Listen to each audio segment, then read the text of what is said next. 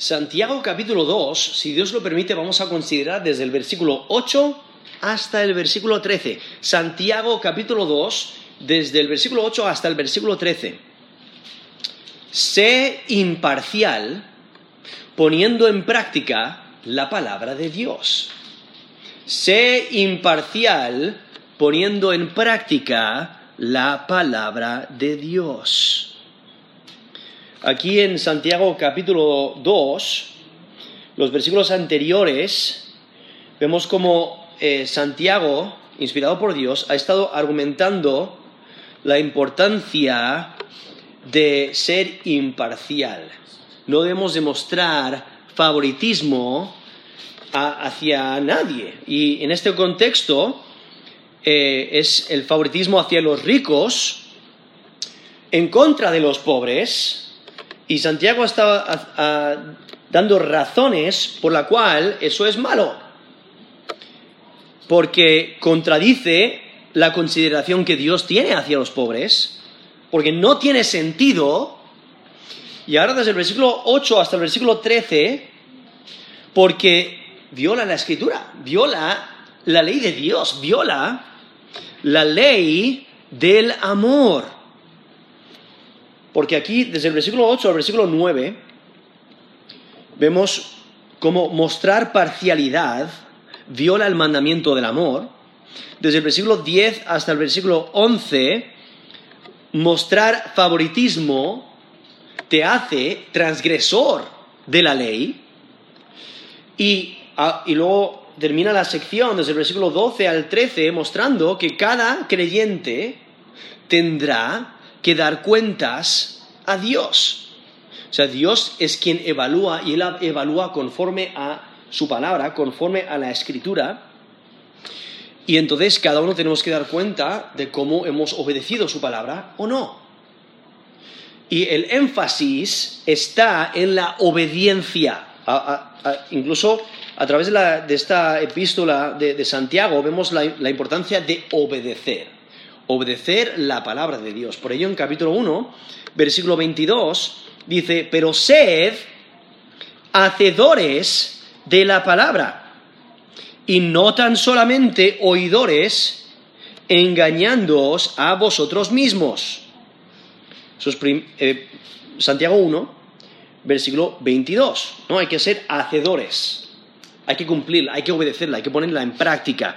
No solamente escucharla o leerla, sino hay que ponerla en práctica también.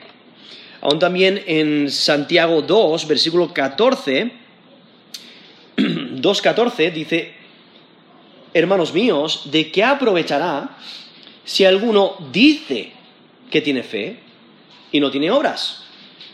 ¿Podrá la fe salvarle? O sea, ¿podrá esa fe que dice tener salvarle si no la demuestra? Si no vive de acuerdo a ella, porque, bueno, puede decir muchas cosas. ¿no? Incluso, no sé si alguna vez habéis visto una camisa que dice, em, no solo hables, hazlo. ¿no? O sea, no solo, sí, es muy fácil hablar, muy fácil decir cosas. No, demuéstralo, vívelo, hazlo. ¿no? E, e, es esa idea. Demuestra tu fe. La salvación es por la fe, no por obras. Las obras solamente demuestran tu fe. Demuestran que eres genuino. Y por ello aquí resalta la importancia de la obediencia, obedecer la palabra de Dios. Ahora quiero leer el contexto anterior, empezando en versículo 1, para poder entender el razonamiento que nos está presentando, porque estamos llegando aquí a esta... A, eh, este, eh, este tercer argumento, aquí desde el versículo 8 hasta el versículo 13, este tercer argumento para demostrar que hacer acepción de personas es incorrecto.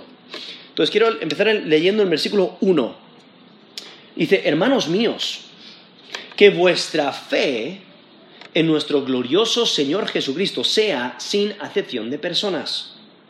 Porque si en vuestra congregación entra un hombre con anillo de oro y con ropa espléndida, y también entra un pobre con vestido andrajoso, y miráis con agrado al que trae la ropa espléndida, y le decís, siéntate tú aquí en buen lugar. Y decís al pobre, estate tú allí, en pie, o siéntate aquí bajo mi estrado. ¿No hacéis distinciones entre vosotros mismos? ¿Y venís a ser jueces con malos pensamientos? Hermanos míos amados, oíd. ¿No ha elegido Dios a los pobres de este mundo para que sean ricos en fe y herederos del reino que ha prometido a los que le aman? Pero vosotros habéis afrentado al pobre. ¿No os oprimen los ricos? ¿No son ellos los mismos que os arrastran a los tribunales? ¿No blasfeman ellos el buen nombre que fue invocado sobre vosotros? Ahora versículo 8. Si en verdad cumplís la ley real, conforme a la escritura, amarás a tu prójimo como a ti mismo. Bien hacéis. Pero si hacéis acepción de personas, cometéis pecado y quedáis convictos por la ley como transgresores. Porque cualquiera que guardare toda la ley, pero ofendiere en un punto, se hace culpable de todos. Porque el que dijo, no cometerás, no cometerás adulterio, también ha dicho, no matarás. Ahora bien, si no cometes adulterio, pero matas, ya te has hecho transgresor de la ley. Así hablad y así haced, como los que habéis de ser juzgados por la ley de la libertad. Porque juicio sin misericordia se hará con aquel que no hiciere misericordia. Y la misericordia triunfa sobre el juicio. Ahora he leído Santiago capítulo 2 desde el versículo 1 hasta el versículo 13. Si Dios lo permite, solamente consideraremos desde el versículo 8 hasta el 13. Es que sé imparcial poniendo en práctica la palabra de Dios. Ahora aquí, aquí eh, en Santiago capítulo 2, desde el versículo 8 al 9, podéis notar cómo Santiago presenta el punto central el punto central en dos frases condicionales. Porque en versículo 8 dice, si en verdad cumplís la ley real, y si notáis las últimas palabras del versículo 8, dice, bien hacéis. Si la cumplís, bien hacéis. Versículo 9, pero si hacéis acepción de personas, cometéis pecado. Ahí está presentando el punto central este, de, esta explicación, de este razonamiento, de este argumento de que la escritura dice debes amar a tu prójimo como a ti mismo. Si no lo haces, entonces estás rompiendo la ley de Dios. Y aquí dice, si en verdad cumplís la ley real, ¿no? La ley real se refiere a la ley de Dios. Menciona aquí que es real porque viene, y pertenece al reino celestial, al reino de Dios. Entonces, eh, no solamente incluye el Pentateuco, o sea, los, ah, eh, libros de Moisés, Génesis, Éxodo, Levítico, Números, de Deuteronomio, los primeros cinco libros de, la Biblia, sino incluye el resto de la escritura también. Incluso las enseñanzas de Jesús, donde Jesús expande la ley. Entonces, por ello es la ley real, es la ley divina, la ley que viene de Dios. Dice, si en verdad cumplís la ley real conforme a la escritura, o sea, poniendo en práctica la escritura, luego la, última, eh, las últimas dos palabras del versículo 8 dice, bien, hacéis. ¿No? la ley real son todas las exigencias que Dios requiere de los creyentes. Sea, cumplir la totalidad de la voluntad de Dios para su pueblo coincide con la obediencia a la ley del amor. Por ello, el favoritismo no es poner en práctica el amor, porque estás poniendo a una persona mayor que otra, aunque están en el mismo plano. ¿no? Son humanos. Delante de Dios son, o sea, son, son personas individuales. Eh, las debemos de tratar de manera igual. No debemos demostrar favoritismo por ninguna razón sea porque por, su estado económico, porque uno sea más rico que otro, o por su color de piel, o por eh, simplemente porque pertenecen a, a otro barrio o otra nación, etc. No debemos demostrar favoritismo. En Mateo 22, del versículo 37 al 40, vemos el, resumen, ¿no? El resumen de la ley, ¿qué es? Cuando le preguntan a Jesús, ¿no? Eh, ¿cómo, ¿Cómo resume Jesús la ley? Él dice en Mateo 22, del 37 al 40, amarás al Señor tu Dios con todo tu corazón, con toda tu alma y con toda tu mente. Este es el primero y grande mandamiento. El segundo es semejante. Amarás a tu prójimo como a ti mismo. Entonces ahí vemos a Jesús resumiendo la ley. Esto es Mateo 22, desde el versículo 37 al 40, cuando un intérprete de la ley le preguntó cuál es el gran mandamiento en la ley. Y Jesús, ¿qué es lo que hace? Resumir la ley. Ama a Dios y ama a tu prójimo como a ti mismo. Entonces, si no practicas esos mandamientos, estás rompiendo la ley de Dios. Y uno de ellos es amar al prójimo como a ti mismo. ¿Amar en qué manera? En todas las maneras. O sea, amar. Mostrar el amor de Dios hacia todos como Dios lo muestra también. Y es que cumplir la ley de Dios requiere que ames a tu prójimo incluso más que a ti mismo. En Levítico 19, versículo 18, dice, no te vengarás ni guardarás rencor a los hijos de tu pueblo, sino amarás a tu prójimo como a ti mismo. Yo, Jehová. Eso es Levítico 19, 18. En Gálatas 5, 14 dice, porque toda la ley en esta sola palabra se cumple. Amarás a tu prójimo como a ti mismo. Eso es Gálatas 5, 14. O Romanos 13, 8. No debáis a nadie nada, sino el amaros unos a otros. Porque el que ama al prójimo ha cumplido la ley. Ahí está mostrando la importancia del amor. Ahora, cuando menciona ahí que debes de amar a tu prójimo como a ti mismo, eso no significa que tú debes estar enfocándote en ti mismo y amándote. ¿no? Dándote palmadas en la espalda y abrazándote y amándote a ti mismo. No. Lo que está diciendo es que seguramente cada uno de nosotros protegemos nuestro cuerpo. Cuando estamos cortando cebollas o, tomates, pues nos aseguramos de que nuestro dedo no se ponga en, el lugar del tomate. Y, cortemos nuestro dedo. O cuando tenemos que eh, eh, encendemos una chimenea y hay un fuego, pues protegemos nuestro cuerpo. Entonces, la idea es de que automáticamente nosotros, pues, protegemos nuestro cuerpo protegemos nuestra vida, intentamos cuidar de nuestra salud, intentamos cuidar de nosotros mismos, pues ese amor que tenemos hacia nosotros mismos debemos demostrarlo a los demás. Debemos de eh, ayudar y servir a los demás. Y entonces, por eso dice, amarás a tu prójimo como a ti mismo.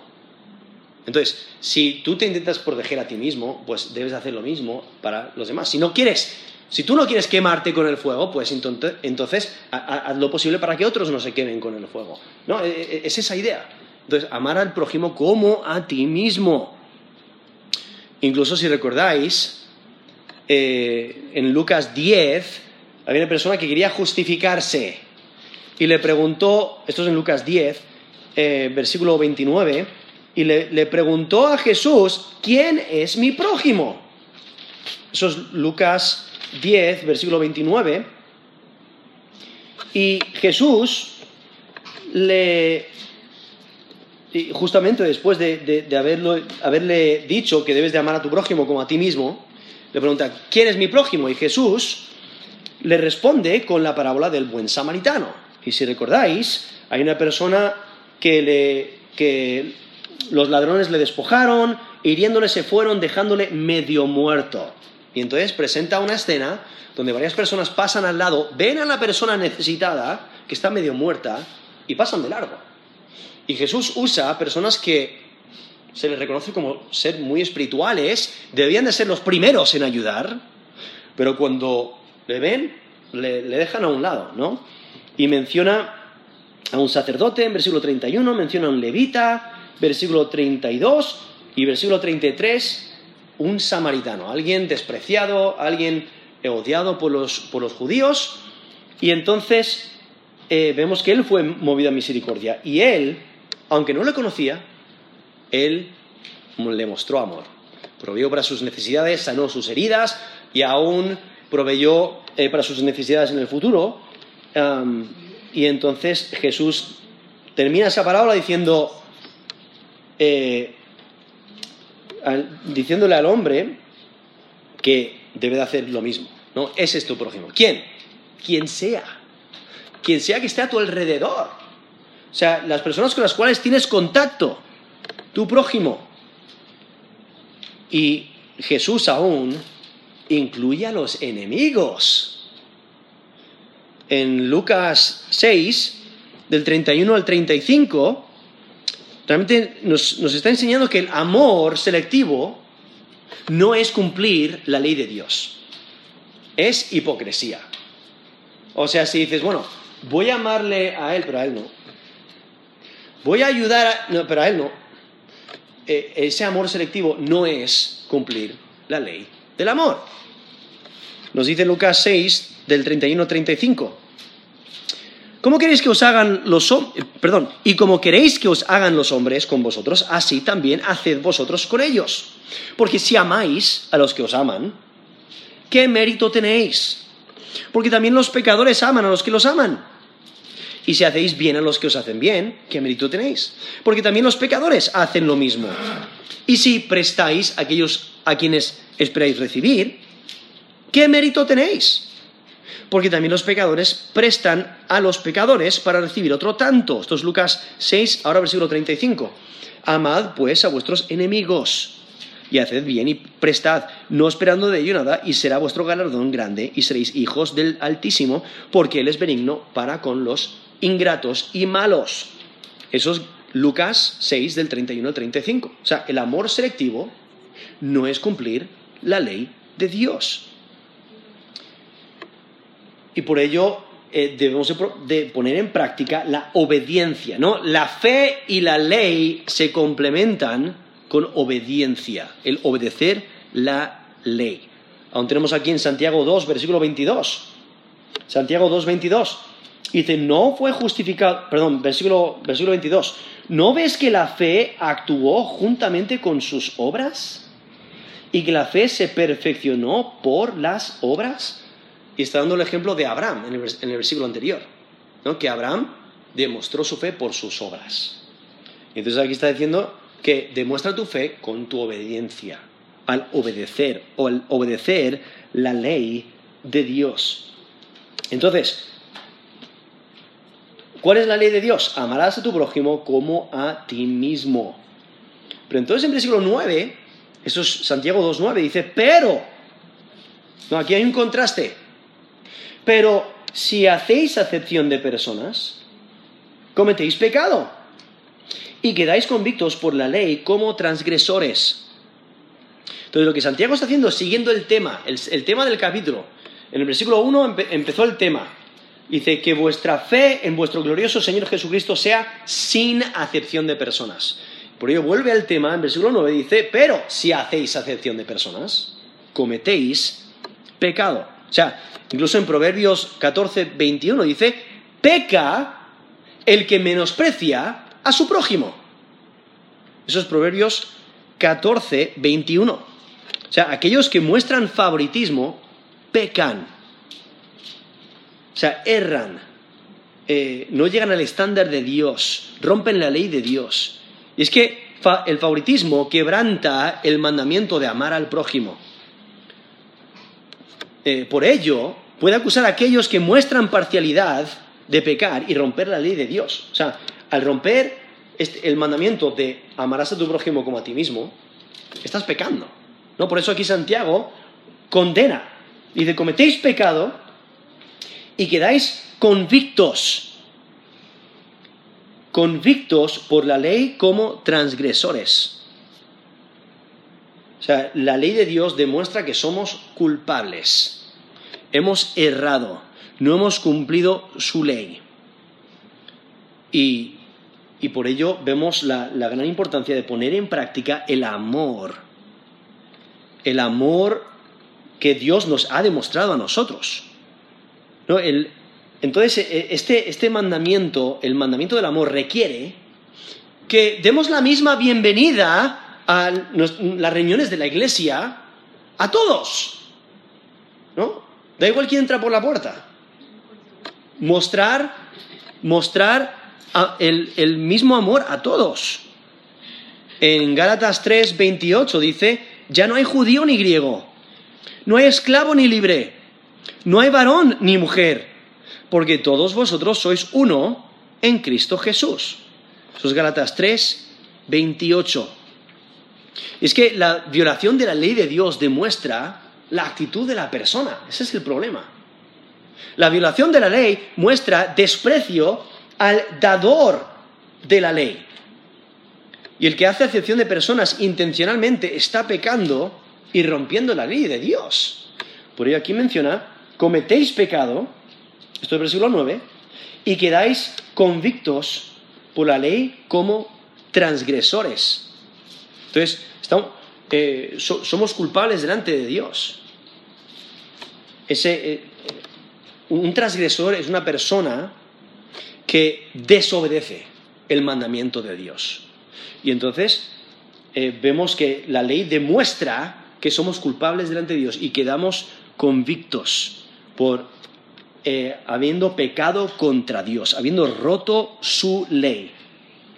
Y por ello, en, en versículo 10, lo que, desde el versículo 10 hasta el versículo 11, vemos a Santiago que le presenta razonamiento en cadena desde el versículo 10 al 11, que lleva a la misma acusación que el versículo 9. ¿Cuál es, la acusación? Mostrar favoritismo es eh, romper la ley, es ser transgresor de la ley de Dios. Ahora, Santiago sabe, por experiencia, ¿no? Que ninguno puede cumplir la ley de Dios perfectamente. Nadie, nadie, puede guardar perfectamente toda la ley. Es que la, la, la relación con Dios es la meta. No una obediencia abstracta de mandamientos separados. ¿no? El, poder seleccionar y decir, ah, mira, yo cumplo estos mandamientos, estos no, pero, pero bueno, por lo menos cumplo estos muy bien. No, no, no podemos seleccionar. ¿Por qué? Porque Dios es quien ha dado toda la ley. Y porque Él ha dado toda la ley, si rompemos uno, aunque sea uno de sus mandamientos, realmente estamos despreciando su ley. Estamos despreciando a Dios, quien ha dado su ley. Entonces realmente estamos quebrantando toda la ley, rompiendo la ley.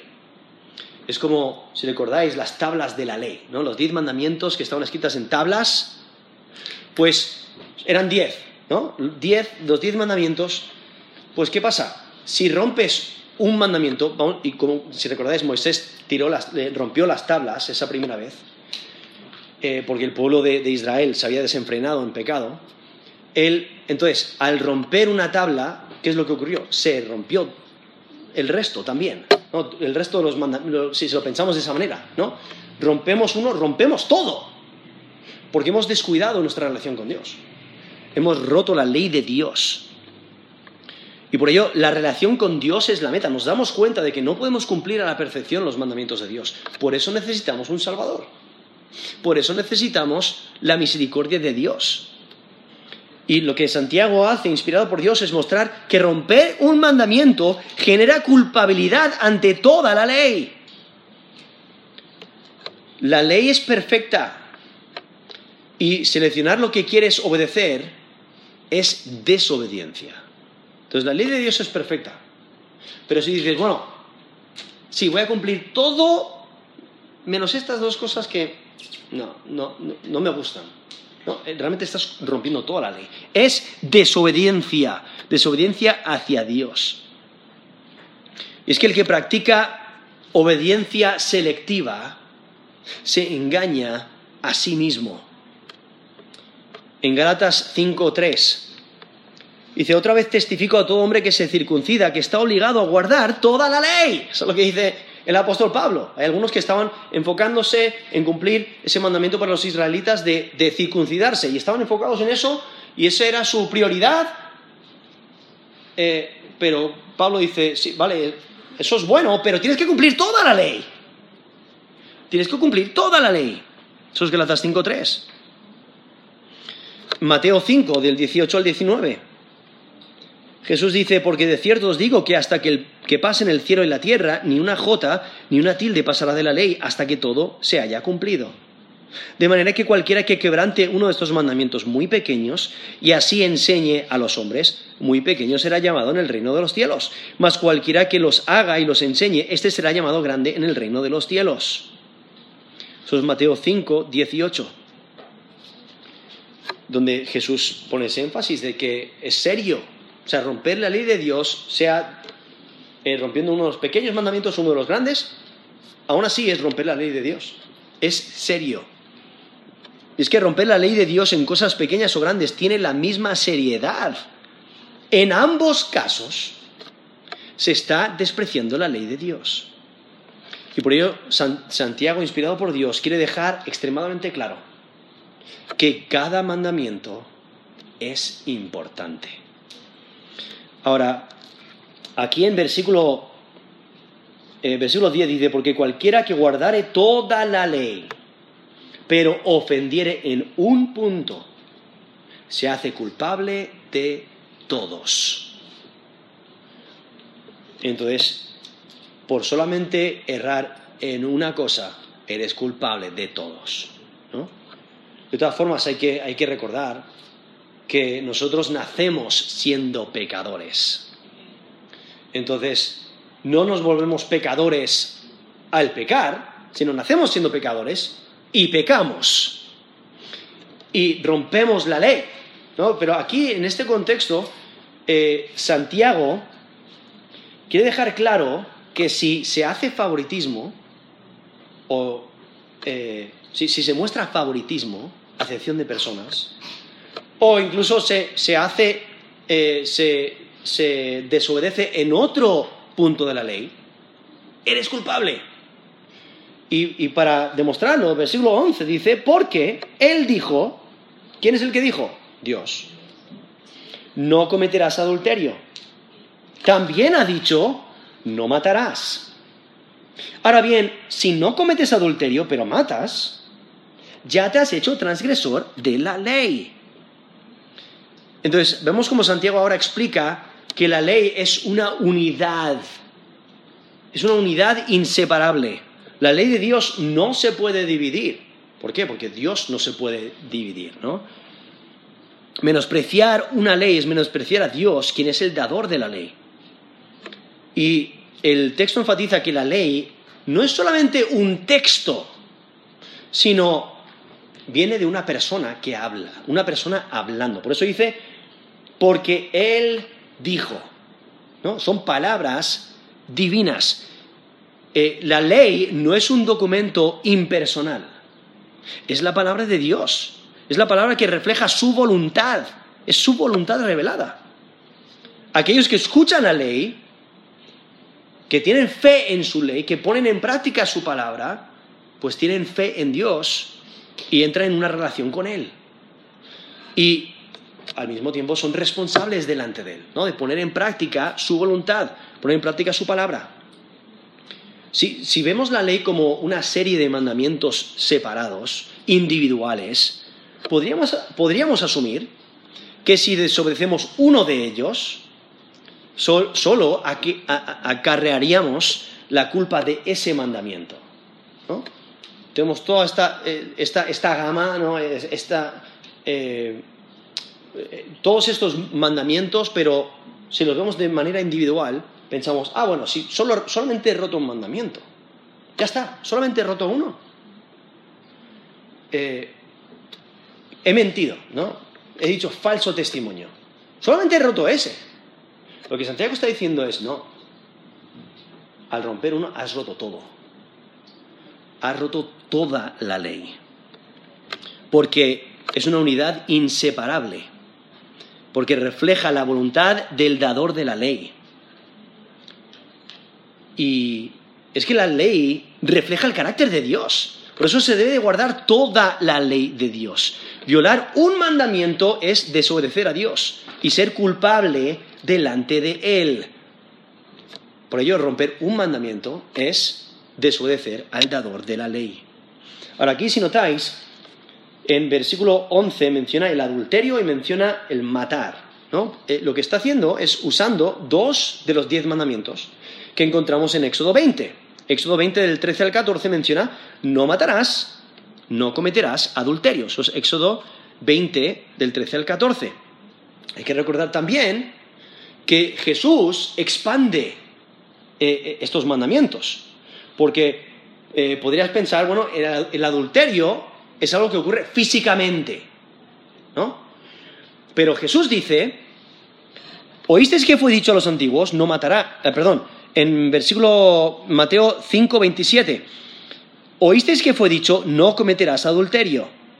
Pero yo os digo que cualquiera que mira a una mujer para codiciarla, ya adulteró con ella en su corazón. Entonces, eh, va más allá que solamente algo físico. ¿no? Es el codiciar, el desear, el mirar a una mujer para codiciarla, nos dice ahí Mateo 5 del 27 al 28. Entonces Jesús expande la ley diciendo, no solamente algo físico, es también algo eh, del corazón, de, la mente, el, mirar a una mujer para codiciarla. Pero también Jesús, en ese mismo texto, en Mateo 5, del versículo 21 al versículo 22, expande también la, ley de matar. Pensamos, bueno, matar es matar a alguien físicamente. Pero Jesús dice, no, va más allá que eso es odiarle. Porque nos dice Mateo 5:21, oísteis que fue dicho a los antiguos no matarás y cualquiera que matare será culpable de juicio, pero yo os digo que cualquiera que se enoje contra su hermano será culpable de juicio y cualquiera que diga necio a su hermano será culpable ante el concilio y cualquiera que le diga fatuo quedará expuesto al infierno de fuego. Es Mateo 5 del 21 al 22. O sea, Jesús expande la ley diciendo, sí, matar incluye matar a alguien físicamente, quitarle la vida física, pero también es odiar a una persona. ¿no? O incluso ahí tener eh, ese, el, sí, la ira para insultar a alguien. Entonces, viendo cómo Jesús expande la ley. Ahora, aquí Santiago usa estos dos mandamientos eh, posiblemente simplemente para decir, mira, todo, eh, delante de Dios todos los mandamientos tienen el mismo, mismo nivel, rompas el que rompas, estás rompiendo toda la ley de Dios. Y, entonces, eh, aquí está presentando esa idea de que, mira, tú puedes no cometer adulterio, dice, ahora bien, si no cometes adulterio, pero matas, ya te has hecho transgresor de la ley. Está indicando, mira, tú puedes, tú puedes decir, ah, eh, yo no soy malo, yo solamente rompo un mandamiento. Pues Dios dice, eres culpable de todos. Has roto todos o sea, eh, realmente has roto toda la ley. Ahora aquí, eh, si notáis, dice, aunque no adulteres, pero matas, ya te has hecho transgresor de la ley. Aquí en Santiago es interesante porque menciona varias veces diferentes clases de violencia e homicidios. Posiblemente Santiago está resaltando que hay algunos que están llegando a ese punto. Eh, donde en Santiago 4, del 1 al 2, dice, ¿dónde vienen las guerras y los pleitos entre vosotros? ¿No es de vuestras pasiones las cuales combaten en vuestros miembros? Codiciáis y no tenéis, matáis y ardéis de envidia y no podéis alcanzar. Combatís y lucháis, pero no tenéis lo que deseáis porque no pedís. ¿no? Incluye la idea de matar. O Santiago 5, 6. Santiago 5, 6. Habéis condenado y dado muerte al justo. Y él no os hace resistencia. Eso es Santiago 5, versículo 6. Entonces, posiblemente Santiago está pensando en que hay algunos que están rompiendo la, ley del amor a tal punto que posiblemente están testificando en, contra de otros que son inocentes, pero están testificando en contra de ellos en un juicio y les dan muerte. Y, entonces, llevando a muerte física también. Ah, no solamente al, al, odio, pero aquí simplemente vemos a, Santiago como presenta esa idea de que rompes un mandamiento, eres culpable de todos. Y entonces, por ello, dice, te has hecho transgresor de la ley, o sea, has roto los mandamientos de Dios. Y, eh, o sea, eh, son mandamientos, cuando pensamos en matar y en adulterar, son mandamientos que aplican en nuestra relación con el prójimo, no tienen que ver con personas a nuestro alrededor. Por ello, eh, mostrar parcialidad es pecado tanto como matar o adulterar. Y es que al mostrar favoritismo, eh, mostramos que somos transgresores de la ley. Y por ello no debemos hacerlo. Debemos ser imparciales poniendo en práctica la palabra de Dios. ¿Qué, es lo que nos dice la palabra de Dios? Amarás a tu prójimo como a ti mismo. ¿no? Nos lo menciona ahí el versículo 8. Y por ahí en versículo 12, eso es Santiago 2, 12, dice, así hablad y así haced, como los que habéis de ser juzgados por la ley de la libertad. Ahora, Santiago está haciendo una conexión con el hablar y el hacer. ¿No? Debes de obedecer, ponerlo en práctica. Incluso en capítulo 3 va a tomar bastante tiempo, mucho énfasis en la lengua, en la boca. Lo puedes notar ahí desde el versículo esto es capítulo 3 del 1 al 12. Y aún en capítulo 1, versículo 19, dice, por, eh, por esto, mis amados hermanos, todo hombre pronto, eh, será pronto para oír, tardo para hablar, tardo para airarse. Bueno, en versículo 22 dice, pero sed hacedores de la palabra. Esto es Santiago 1.22. Sed hacedores de la palabra, no tan solamente oidores, engañándoos a vosotros mismos. Y, bueno, el punto es que que Santiago examina la boca y las acciones y hace una conexión entre ellas. O sea, debemos de, poner en práctica la escritura y debemos usar nuestra boca conforme a la escritura. Y es que lo que demuestra es que la boca, tanto, como, tanto la boca como las acciones son importantes delante de Dios. Por ello hay que hablar y hacer. ¿no? Y, aquí dice, así, así, así hablad y así haced como los que habéis de ser juzgados por la ley de la libertad. O sea, dándonos cuenta de que en el futuro Dios nos va a evaluar. ¿Conforme a qué? Conforme a la ley de la libertad, que se está refiriendo a la escritura. Y es que los creyentes deben de demostrar su fe con su conducta. El creyente debe de, constantemente ajustar su conducta reconociendo que la evaluación de Dios aún queda en el futuro, o sea, Dios nos va a evaluar. ¿no? Cristo, si, has puesto tu fe y confianza en Jesús como Señor y Salvador, Cristo tomó toda la ira que te merecías. Entonces no vas a ser juzgado en ese sentido, no vas a recibir la ira de Dios. Pero si eres creyente vas a ser evaluado, no vas a recibir recompensas dependiendo de, tu vida, de cómo has vivido, de tus obras. Y por eso hay que mantenerse puros y sin mancha del mundo. Debemos de recordar que vamos a ser juzgados por nuestras obras. Nos dice Mateo 12:36, mas yo, digo, mas yo os digo que de toda palabra ociosa que hablen los hombres, de ella darán cuenta en el día de juicio. O sea, nos van a evaluar nuestras palabras. Eso es Mateo 12:36. Mateo 16, 27. El Hijo del Hombre vendrá en la gloria de su Padre con sus ángeles y entonces pagará a cada uno conforme a sus obras. Eso es Mateo 16, 27. O 2 Corintios 5, 10. Porque es necesario que todos nosotros comparezcamos ante el tribunal de Cristo para que cada uno reciba según lo que haya hecho, mientras estaba en el cuerpo, sea bueno o sea malo. Eso es 2 Corintios 5, 10. O sea, eh, esa evaluación queda en el futuro, ese juicio de evaluación queda en el futuro. Vamos a presentarnos delante de Dios. Él nos va a dar conforme a nuestras obras. Por eso debemos de, como nos dice aquí en el 12, así hablad y así haced. Como los que habéis de ser juzgados por la ley de la libertad. Es que el creyente debe de vivir de acuerdo a la voluntad de Dios en toda área de su vida. Debe de vivir, debe de, vivir de acuerdo a la palabra de Dios. Aquí menciona la ley de la libertad, se refiere a la palabra de Dios. Ha, mencionado en el capítulo 1, versículo 25, capítulo 1, versículo 25, ha mencionado la perfecta ley. En capítulo 2, versículo 8, ha mencionado la ley real.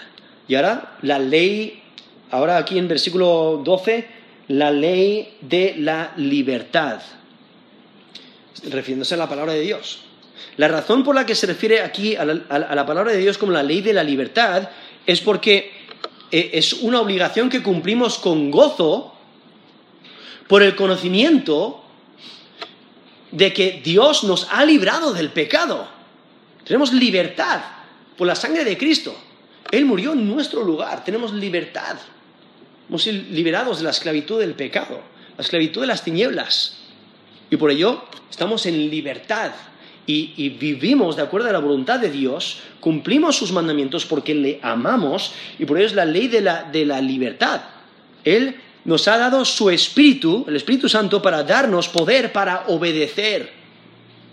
Entonces ya no lo vemos como una ley que nos condena, sino una ley que nos da vida, una, una ley que nos libera, nos libera de la esclavitud al pecado. Y por ello es la ley de la libertad. Entonces vamos a ser juzgados conforme a la ley de la libertad, conforme a la escritura, lo cual eh, esa, esa ley nos da gozo porque hemos sido transformados. Dios nos ha cambiado. Y entonces en versículo 13 dice, porque juicio sin misericordia se hará con aquellos que no hicieren misericordia, con aquel que no hiciere misericordia, y la misericordia triunfa sobre el juicio.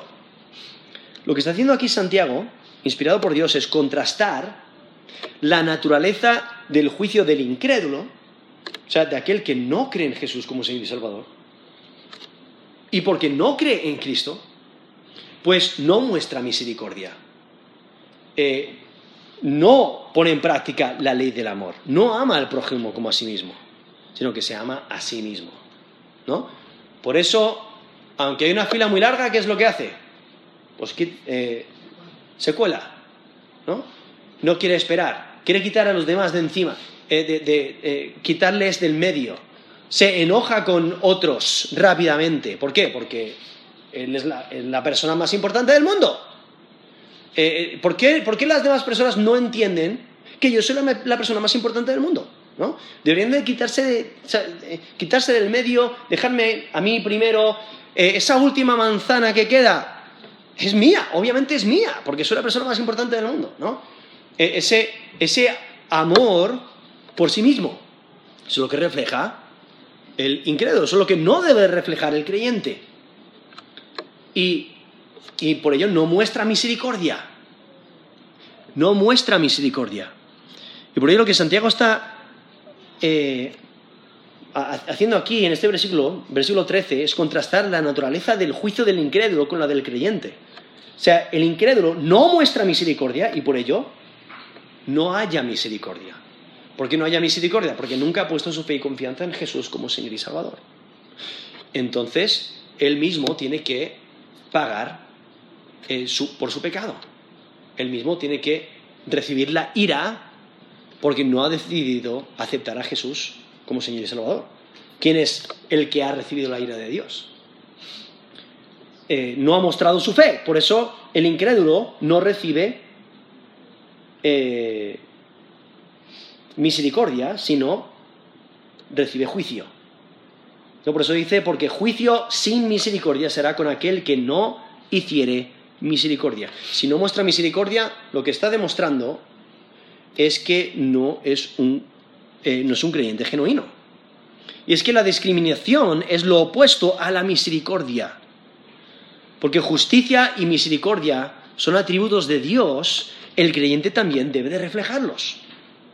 No, al mostrar misericordia hacia otros, mostramos nuestro deseo de obedecer a Dios. La obediencia a la palabra de Dios demuestra un corazón cambiado por la gracia de Dios.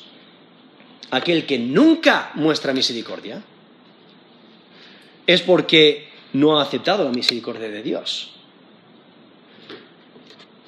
Eh, nuestra actitud y nuestras acciones eh, misericordiosas evidencia la presencia de Cristo en nosotros.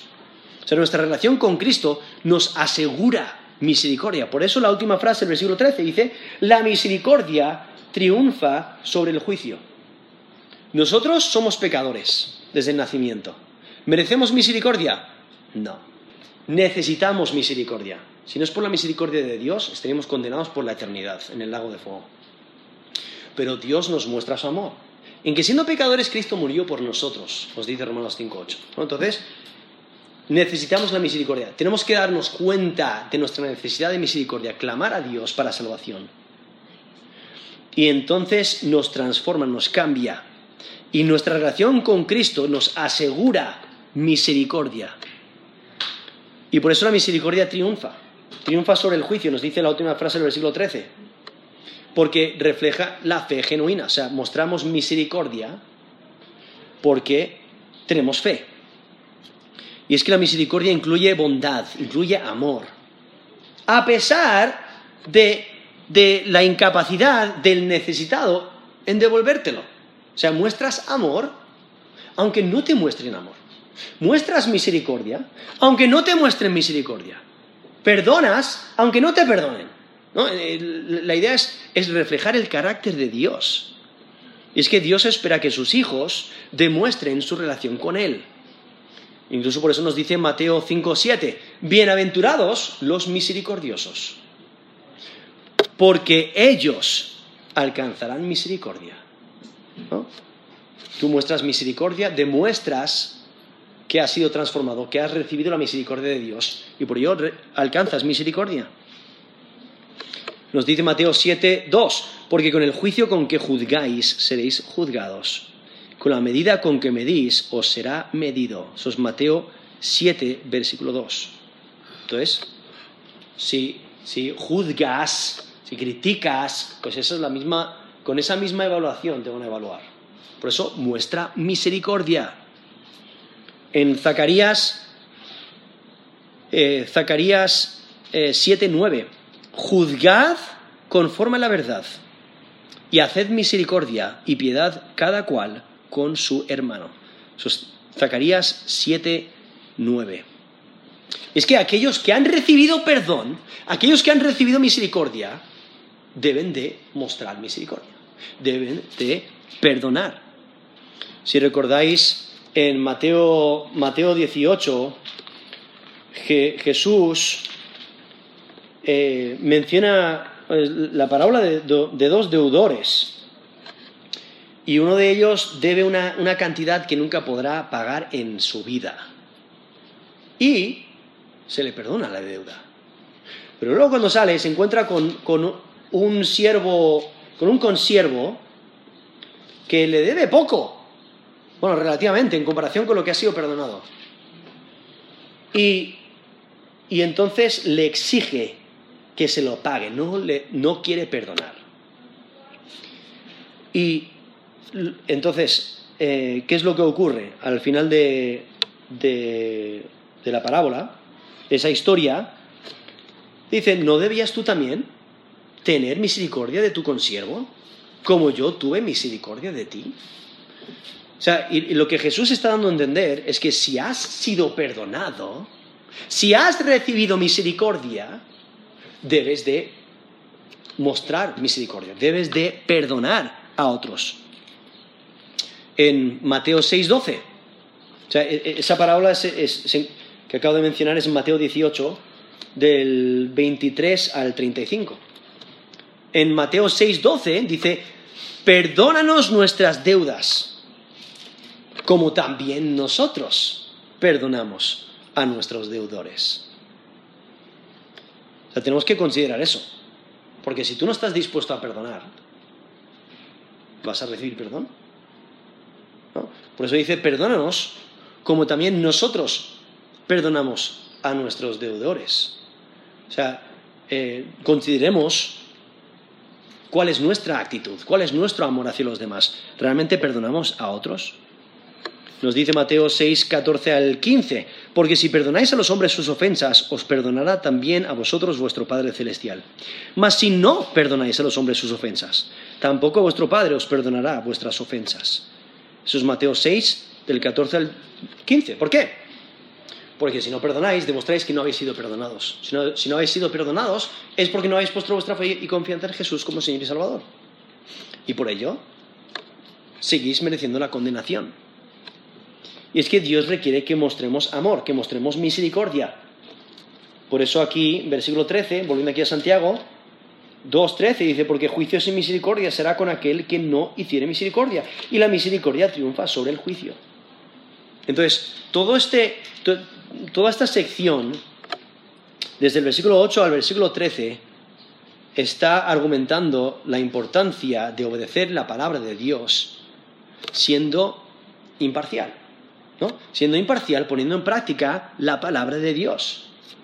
Porque, vale, te ofenden, te dañan. Bueno, muestra misericordia, muestra perdón. Incluso nos dice 1 Pedro 4.8, el amor cubrirá multitud de pecados. Eso es 1 Pedro 4.8. Debemos demostrar amor. Y ahí nos dice en versículo 8 la ley, ¿no? Amarás a tu prójimo como a ti mismo. Como a ti mismo. En Filipenses 2 va un poquito más allá porque nos muestra que debemos de amar a los demás como más que a nosotros mismos. O sea, tratarles como superiores a nosotros mismos. Nos dice Filipenses 2, versículo 2, completad mi gozo sintiendo lo mismo, teniendo el mismo amor, unánime, sintiendo una misma cosa. Versículo 3, 2 Filipenses 2, 3, nada hagáis por contienda o por vanagloria. Antes bien, con humildad, estimando cada uno a los demás como superiores al mismo. No mirando cada uno por lo suyo propio, sino cada cual también por lo de los otros. Eso es Filipenses 2, del 2 al 4. ¿Y qué es lo que hace a partir del versículo 5? Da el mejor ejemplo a seguir. Jesucristo. Dice, ¿crees que eso es difícil? Mira a Jesús, síguele a Él. ¿no? Sigue su ejemplo. Que Él nos consideró a nosotros como superiores al mismo. Él murió en nuestro lugar. Él tomó nuestro castigo en la cruz. Y por Él somos salvos. Entonces debemos demostrar ese carácter, ese amor. Por ello, sé imparcial poniendo en práctica la palabra de Dios. Sé imparcial poniendo en práctica la palabra de Dios. Vamos a terminar en oración.